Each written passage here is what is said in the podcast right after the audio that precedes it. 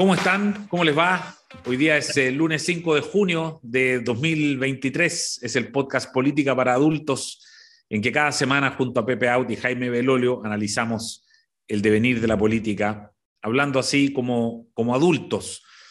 Pero, eh, Jaime, déjame partir por ti esta semana. Eh, muy adultos seremos, pero cuesta entender lo que pasó con la Corte Suprema y el tema de la ISAPRE. Es un tema que parece eh, judicial, jurídico, pero la verdad es que tiene una cantidad de eh, aspectos políticos que analizar que son grandes. ¿Cómo entiendes tú el tema de la ISAPRE y la Corte Suprema, Jaime? Uf, a ver, eh, hablando de adultos, yo cuando lo leí eran las 10 de la noche del sábado, porque yo soy de esos que está suscrito y lee lateralmente, digamos, los sábados por la noche los diarios esperando ir a buscar a mi chico. Así que estaba en política para adultos, pero, pero haciendo hora. Y era absolutamente sorpresivo el que a través de una entrevista eh, nos dijeran que básicamente todo el problema que, eh, habíamos, que se había visto durante los últimos meses, como diría Carlos Peña, en verdad eh, era todo como una especie como de tomadora de pelo, ¿no? Era como una eh, no era así. ¿ah? Nos estaban diciendo que se iban a acabar las ISAPRE, de que eso iba a tener el efecto sobre la salud pública y con, ello eh, la vida de las personas, y, y, parece que no. Entonces, ahí hay un problema que, sin conocer la interna de, de la Corte Suprema, mi impresión es que tomaron recién conciencia de cuál era el efecto que producía un fallo que pretendía tener efectos generales en vez de efectos particulares, lo cual obviamente, y lo, lo, habíamos dicho aquí también, excede las competencias que puede tener una corte, por definición, algo que tiene eh, algún, eh, alguna eh, una ejecución general es una ley y por tanto la ley no la hacen los jueces, sino que la hacen los parlamentos y la puede hacer iniciativa del Ejecutivo, etc. Pero, pero como si no hubiese sido suficiente, digamos, como esa temporada número uno en donde se van a acabar las ISAPRE, ¿ah? el capítulo uno de la temporada dos, que no era en verdad todo lo anterior era mentira, hoy día por la tarde tuvimos otra más. ¿ah? Eh, y es que en verdad el presidente de la Corte Suprema dice que la vocera de la Corte Suprema habla por sí. Y después mm. dice, bueno, en verdad eh, es, la tercera sala. Entonces vamos a tener que esperar el, el, capítulo siguiente, que espero que sea en los próximos días. Obviamente tiene que haber un recurso de aclaración, pero eh, habla, creo yo, mal. Eh, de la Corte, el primero que se hayan excedido sus atribuciones, segundo que hayamos estado durante todo este rato en esta discusión de cómo colapsaban o no colapsaban las ISAPRE, que se manda un proyecto de ley sobre eso y que luego en una entrevista nos digan que en verdad todo eso era un gran error, un gran malentendido, que en verdad eran muchas menos las personas que iban a ser afectadas, solamente los que demandaron, los que no demandaron iban a arreglar los precios de aquí para adelante. Eh, y hoy día que más bien fue una opinión personal. Eh, yo creo que ahí, como, como diría Condorito, plop, exige una explicación. Pepe, ¿cómo lo viste tú? esto tiene, yo diría, la omisión o, la ciencia de las instituciones, porque tienes dos ejecutivos que no fueron de, de armar junto con el Parlamento soluciones a tiempo porque este es un problema que está identificado hace ya mucho rato. 2010. Eran dos gobiernos y no hubo posibilidad de establecer una solución legal. Luego la Suprema en la práctica reemplaza el Parlamento o hace, hace como si la reemplazara. Y, y lo que hace, yo, mira, yo al único que le había escuchado esto es a Carlos Peña. ¿Verdad? Los fallos comprometen a quienes están involucrados, no, no dictan política pública. Eh, pero, pero es una total sorpresa porque el gobierno actuó como si fuera general, eh, la conversación pública dominaba como si fuera general y, y la Suprema callaba. Hasta que se hace preguntar, porque no seamos ingenuos, se hace preguntar ¿ah? Y yo creo que da la entrevista el domingo pidiendo que le pregunten eso para eh, decir que afecta solo a los que eh, reclamaron. Eh, lo que, por supuesto, desde el derecho parece lógico, pero yo ya estoy acostumbrado, abogado, a que determinadas cuestiones que parecen sacras, al día siguiente, otra argumentación completamente contraria pasa a ser la lógica. Yo recuerdo que por años, por décadas, se dijo que era imposible en la constitución actual que un parlamentario fuera ministro. Y de pronto, Michelle Bachelet nombra a Carolina Toa ministra vocera y de ahí en adelante como si, como si nada cambió y todo el mundo entonces pasó a decir que sí, que era posible porque incurría en una inhabilidad eh, sobreviniente, lo que también tenía su lógica, pero me refiero a que, a que nos tienen acostumbrados los abogados a cambiar de interpretación eh, como si nada. ¿ah? Y, aquí vivimos con una interpretación y ahora parece que vamos a tener que vivir con otra, aunque yo acabo de, de escuchar a la propia vocera diciendo que lo que había dicho era una opinión personal y en realidad le correspondía a la tercera sala eh, decidir. Lo que es evidente es que hay una discusión, ¿no? Que hay una discusión interpretativa sobre si eh, el fallo de todas maneras afecta a todos en lo que hace al futuro. La pregunta es, más bien, si afecta solo a los eh, que reclamaron o a todos en lo que hace a la devolución del pasado. ¿ah? Ahora, esto abre, por supuesto, un incentivo, como decía Ramiro Mendoza, a presentar, a presentarse ante la justicia ya. ¿ah? Mm. Eh, eh, y por lo tanto, no solo habrá sido problema del Ejecutivo, no solo habrá habido el problema de parlamentos que no llegaron a acuerdo, sino que también una Corte Suprema que, que dicta una política y luego al parecer se arrepiente de ella. ¿ah? es casi como una comedia equivocaciones, fíjate. Sí, bien estaría contento. Oye, déjame agregar solo un dato, Eduardo, perdona, que es que además esto, cuando en su momento el, titular fue que cada afiliado iba a poder recibir alrededor de un millón y medio de pesos. Eh, es decir, un, un, retiro de fondo de pensiones. Por tanto, la expectativa se crea en torno a eso. La CONADECUS tiene en su página una cuestión donde tú podéis ver cuánta plata podría recibir. Y la propia vocera de la Corte había dicho el 16 de marzo en el DF, y leo, que le dejamos los cálculos a la superintendencia porque este es un fallo de efectos generales para todos aquellos que han sido afectados por la imposición de tablas de factores que no correspondían. Y el fin de semana, al no haber usted nunca demandado, no tiene nada hacia atrás que cobrar. O sea, claro, no, no, sí, es, de todas maneras es muy, muy insólito y, y, preocupante, ¿no? Por supuesto, eh, hablando de certeza jurídica y, ese, y, ese, y esas cosas, pero hablando de interpretaciones... el testigo de la Suprema el vértigo de la Suprema de haber excedido sus atribuciones, de tener al sistema en vilo, porque hay miles y miles y miles de personas que eh, piensan que de aplicarse el fallo como corresponde a, a, un país como, como este, que se apliquen los fallos, eh, podría entrar a, quebrar el sistema. Y por lo tanto, creo yo que la Suprema retrocede tres pasitos y dice, bueno, no será para tanto. Y, retrocede a lo legal, ¿no? que eso es lo que dicen los abogados. retrocede según, conforme al artículo tercero del Código Civil, ¿no? Que, te dice, eh, en los juicios civiles, ¿Ah? eh, el afectado son las partes, digamos, no, no a título general, porque esas son las leyes. Tal cual. Eh, hablando de interpretaciones, Pepe, anoche el, presidente de una, una conferencia, de, una entrevista, digamos, en, en, en Chilevisión, em, cerrando esta semana eh, que lo tuvo a él, ya vamos a ir al tema de la academia y, cómo el, eh, discurso, la cuenta pública tuvo efecto en su popularidad, pero, pero le preguntan específicamente por eh, las derrotas que sufre el oficialismo el 4 de septiembre y el 7 de mayo, 2022-2023. Y él dice lo siguiente, dice, fueron derrotas profundas de carácter cultural, pero no creo que sean definitivas Cierro comillas.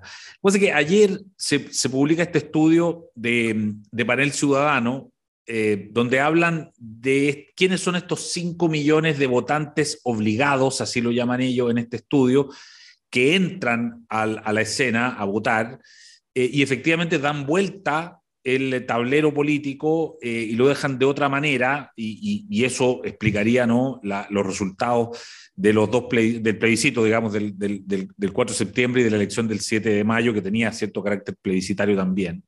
Entonces, la pregunta, Pepe, eh, esto cuando el presidente dice que estas fueron derrotas profundas, pero no definitivas, a la luz de, de que hay un cambio de voto voluntario a voto obligatorio ¿podríamos decir que, que, son tan coyunturales o, esto, a tu juicio, tiene un efecto más de largo plazo? Primero, eh, felicitar al presidente por reconocer en toda su profundidad la derrota. Lo dijimos acá, que era una derrota cultural. Eh, hace ya varios meses, en realidad en septiembre pasado, ¿no es cierto? Es muy importante que el presidente lo entienda así. Eh, de hecho, el, la cuestión más significativa de su cuenta pública es las prioridades de la gente son ahora las prioridades del gobierno. ¿ah? Es decir, el esfuerzo de resintonizar eh, es el eje de su, de su conducta. Y, yo comparto, por supuesto, ninguna derrota en democracia eh, puede ser definitiva. ¿ah? Por definición, los resultados electorales son eh, noticias de un momento, pueden ser modificadas. Ahora, por supuesto, hay que decirlo, porque este ya es el tercer estudio sobre los nuevos votantes. Los nuevos votantes no son exactamente igual que los votantes habituales. Eh, primero, por supuesto, en su adscripción política, eh, son muchos más aquellos de los nuevos votantes que no tienen ninguna adscripción política. En este estudio, el 61%, contra 20 puntos menos en el votante habitual. Eh, los que se definen de derecha son la misma proporción, pero los que se definen de izquierda son un tercio. Es decir, hay muy poca adscripción a la definición de izquierda porque hay mucha desconfianza del Estado. Es mayor que en el votante habitual. Mucha más dependencia de la religión, mayor que en el votante habitual. Hay un leve conservadurismo mayor que en el votante habitual en las preguntas sobre matrimonio igualitario, adopción homosexual, en fin tan significativo, pero sí observa un mayor conservadurismo. Eh, y sobre todo, lo que ocurrió con la incorporación de los nuevos votantes es que el, y, esa, y eso en realidad lo más importante, es que el cuerpo efectivo de votantes es mucho más semejante a la población general mayor de 18 años. Que tenía primero tuvo la distorsión de los adultos mayores y luego pasó a tener la distorsión de los jóvenes, pero tuvo siempre la distorsión social, la tasa de participación, el peso del ABC1 era mucho mayor que el peso que tiene en la estructura social. Bueno, y con el voto obligatorio eso tiende a desaparecer. Tiende a desaparecer el sesgo de edad, tiende a desaparecer el sesgo de género, las mujeres participaban más que los hombres, los nuevos votantes son más hombres que mujeres, obvio, eh, y sube sensiblemente la participación del segmento D y E, es decir, los más vulnerables. Y eso que muchos leían como un potencial para la izquierda, se revela más bien un potencial para, para la reivindicación de donde me apriete el zapato es decir, para la demanda del momento. Eh, eh, lo que caracteriza a este electorado, creo yo, es su poca propensión a confiar en promesas ideológicas y su alta propensión a conectar o a, conectar con aquellos discursos o propuestas que sintonizan con su preocupación y urgencia cotidiana. Eso entonces la seguridad, la inmigración, el temor al desempleo, que también son personas más temerosas o más inseguras de mantener el empleo en el futuro, que tienen mayor temor a la inmigración. Eh, eso establece, por supuesto, un escenario de mayor dificultad, no solo para la izquierda, yo diría para las, em, las proposiciones ideológicas. ¿ah? Este, este puede ser perfectamente un electorado que en alguna otra ocasión eh, si hubiera estado Piñera, te aseguro que este electorado habría sido tenaz opositor a Piñera, es decir, habría votado masivamente contra Piñera. Eh, pero ahora tiene a Boric y votó masivamente contra eh, Boric en el plebiscito y votó masivamente también y mucho más masivamente todavía en el 7 de mayo pasado. ¿Ah? Fíjate que lo que dice la Universidad del Desarrollo es 80-20 en ese electorado, en la elección del 7 de mayo. Me refiero, por supuesto, 80 para las tres listas que se reclamaban del rechazo y 20 para las dos listas que se reclamaban de la prueba. Pero la, la diferencia es brutal porque mientras 34% de los votantes habituales en la encuesta esta votaba por la lista Unidad para Chile, solo el 14% de los nuevos votantes votaba por dicha lista. ¿ah? Es decir, eh, un electorado mucho más refractario, diría yo, a las promesas de soluciones provenientes desde el Estado. Eh, muy sensible a las provisiones mixtas. Eh, yo creo que es un electorado rechacista. si, si no, lo, no, lo, no lo marcan ahí, pero respecto, por ejemplo, de la votación del 17 de diciembre, seguramente allí hoy día está la mayor proporción del rechazo. Eh, antes siquiera de que se le presente algo, porque es un electorado muy crítico del sistema político y, y de lo que viene desde el sistema político como, como proposición.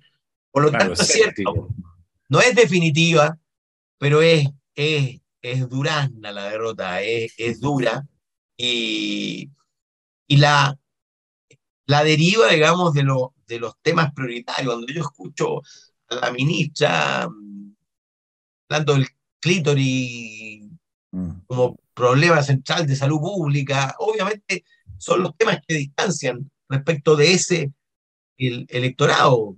Probablemente sería mucho más sensible si le hablan de la sala cuna universal o de la igualdad salarial entre hombres y mujeres, en fin. Eh, pero eso se extiende al conjunto del electorado también. ¿eh? Yo, yo no, no haría un abismo, porque, porque estos abismos iniciales, luego de, luego de que participen en dos, tres, cuatro elecciones, bueno, esa distinción seguramente tenderá a desaparecer. Claro.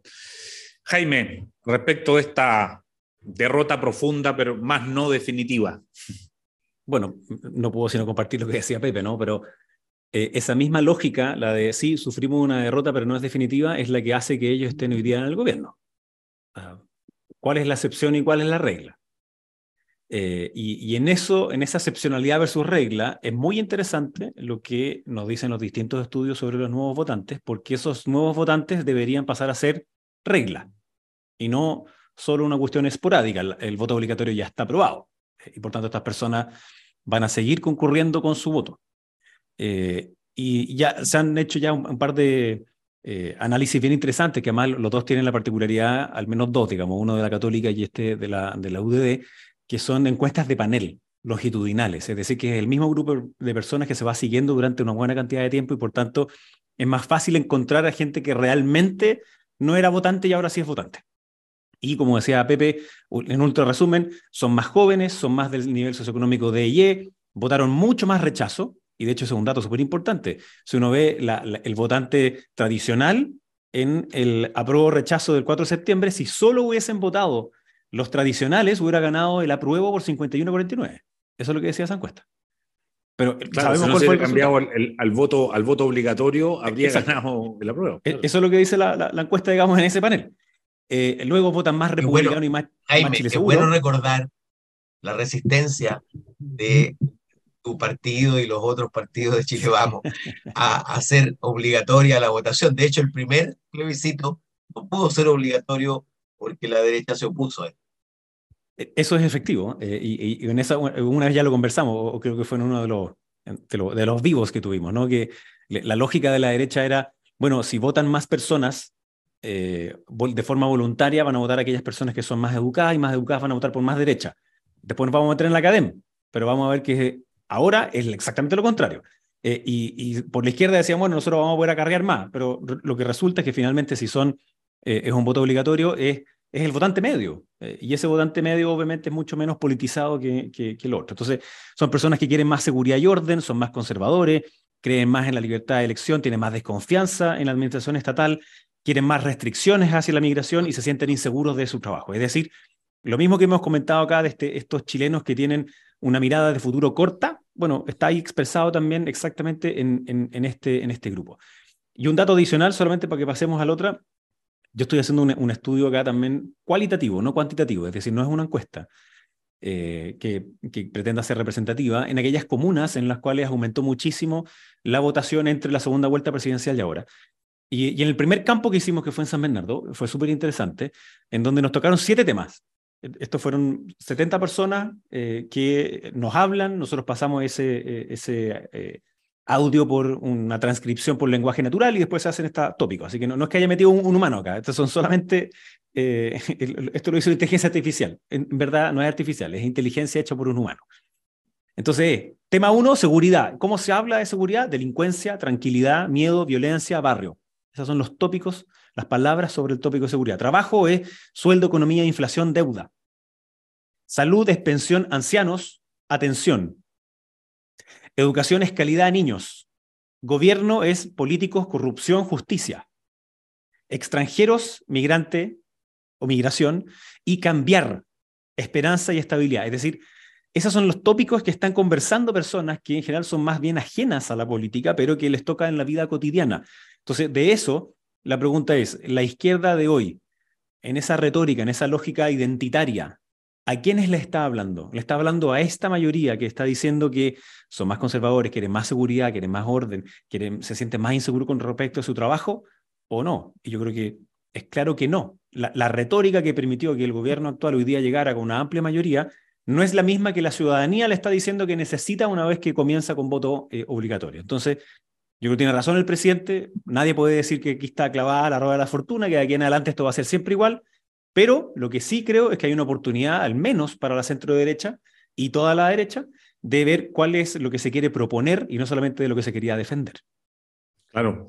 Pepe, em, el, otro tema, por cierto, es eh, en la encuesta Academ, hablemos del, del, discurso del presidente a partir de la encuesta Academ, donde se pega un salto de 10 puntos. Ahora, yo estaba revisando la encuesta y se pegó ese mismo salto eh, para el discurso del año pasado, del año 2022, o sea, en junio del 2022 también crece mucho, pero le duró un mes más o menos, y de ahí volvió al, al, al 30. Eh, ¿qué, ¿qué, tendría que pasar para que este 40% que saca ahora eh, le dure un poco más y, en julio no esté de vuelta en los 30 puntos? No sé. Bueno, primero, yo diría que la cuenta pública no, reafirma que el principal recurso del gobierno es el presidente, en primer lugar. Y que mm, tiene condiciones que hacen que la producción de un evento como este, donde, donde la moneda controla absolutamente lo que se ve, lo que se dice y lo que se escucha, ¿ah? son dos cadenas nacionales, una de tres horas y media y otra, no sé, de 15, 20 minutos, el mismo día. Eh, y, por lo tanto, yo diría que el presidente aprovecha a cabalidad la oportunidad que representan las cuentas públicas para un gobierno. Segundo, eh, ¿por qué la aprovecha a cabalidad? Bueno, primero por una cuestión de, de carisma y de estilo, que es reconocida por la gente. De hecho, la simpatía es el lugar más elevado. No veíamos un presidente que interactuaba, que, que se reía, en fin. Eh, eh, ese es un elemento que destaca, por supuesto. Ahora, esas son sus fortalezas, carisma y cercanía, la refuerza. El punto es que eh, ataca los puntos débiles. ¿ah? Los puntos débiles, ¿cuáles son las razones por las que sube? Primero porque habló largamente de seguridad.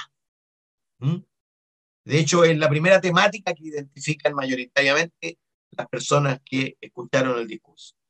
Segundo, porque hizo una invocación unitaria, es decir, la amplitud, la disposición al diálogo, en fin, lo que la gente valora y que normalmente no se ve en el gobierno de manera tan consistente como en la cuenta pública. Tercero, la salud. ¿Mm? Y cuarto, la previsión.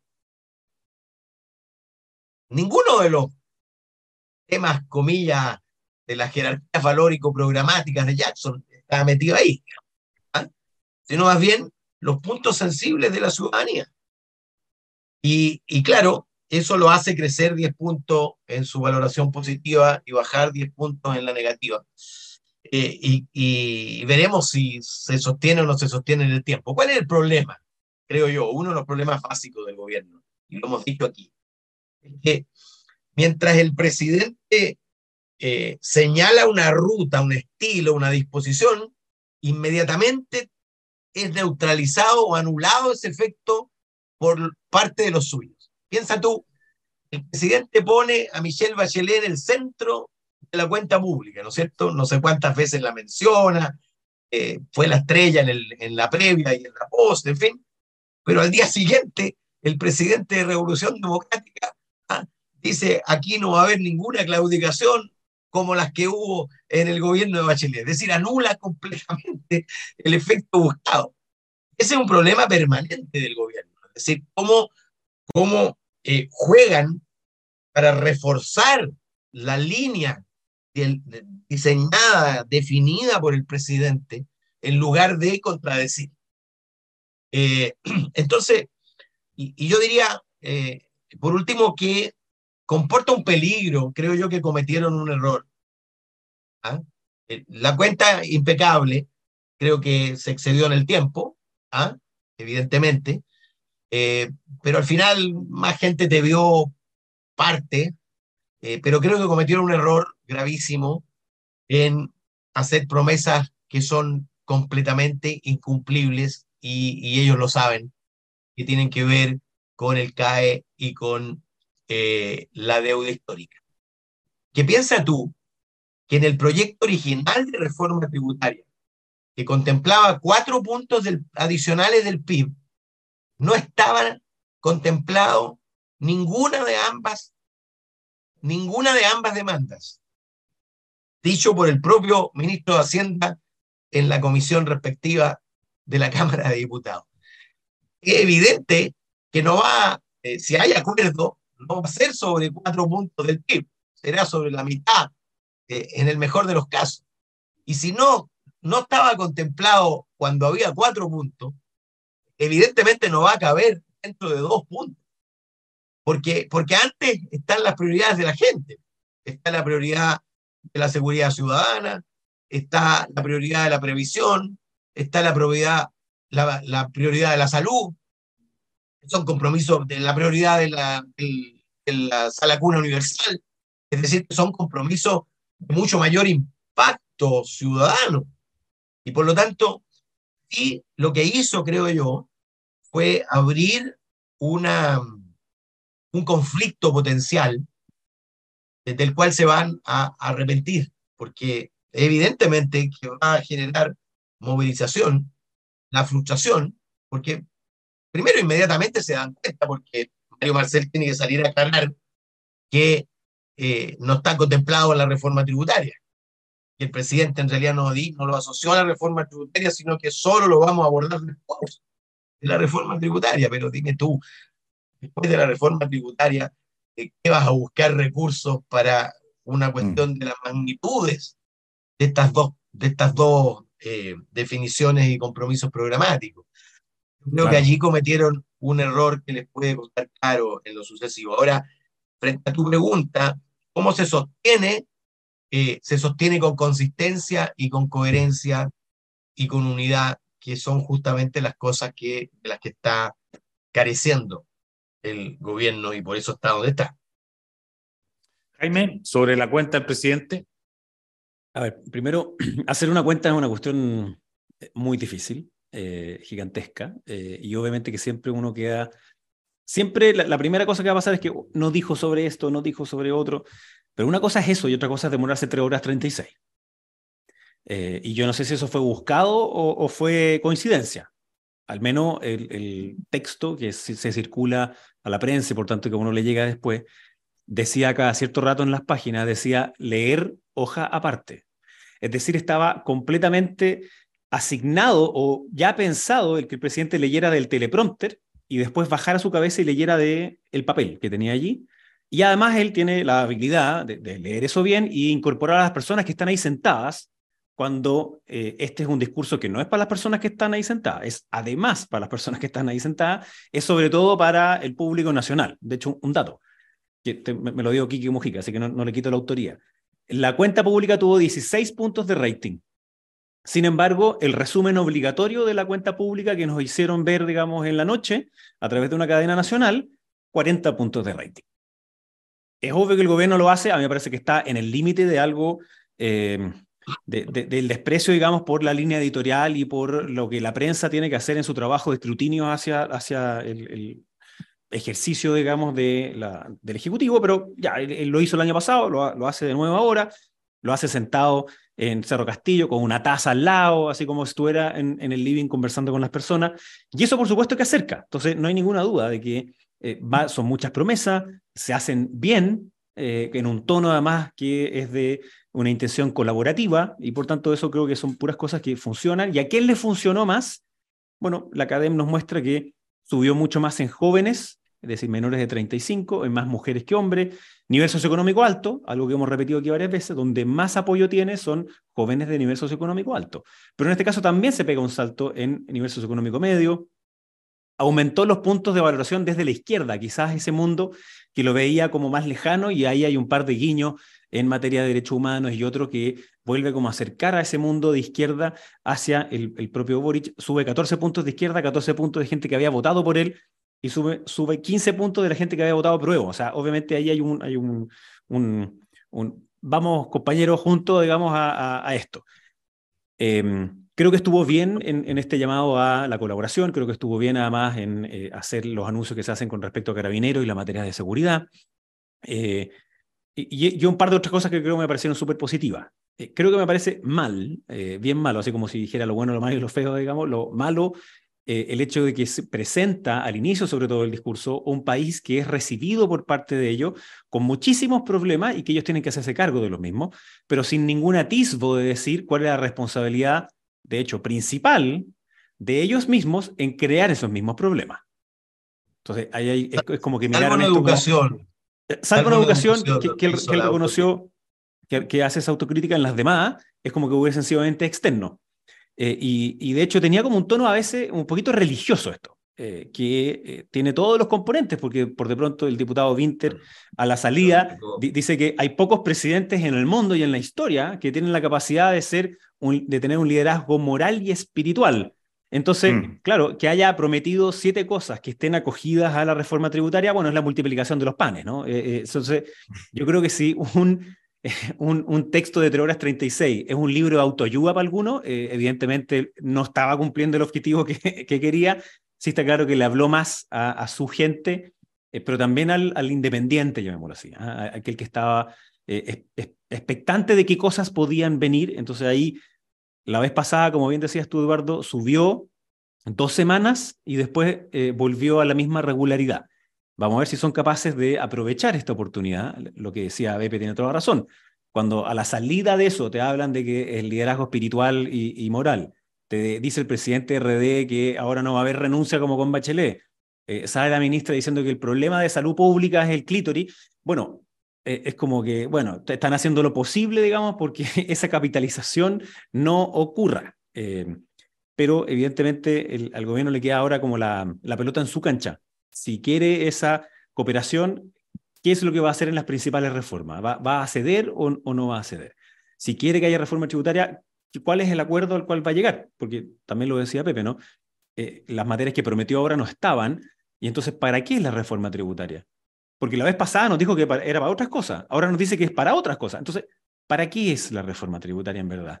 Y eso es una pregunta que obviamente el gobierno o no sabe o no ha querido contestarnos.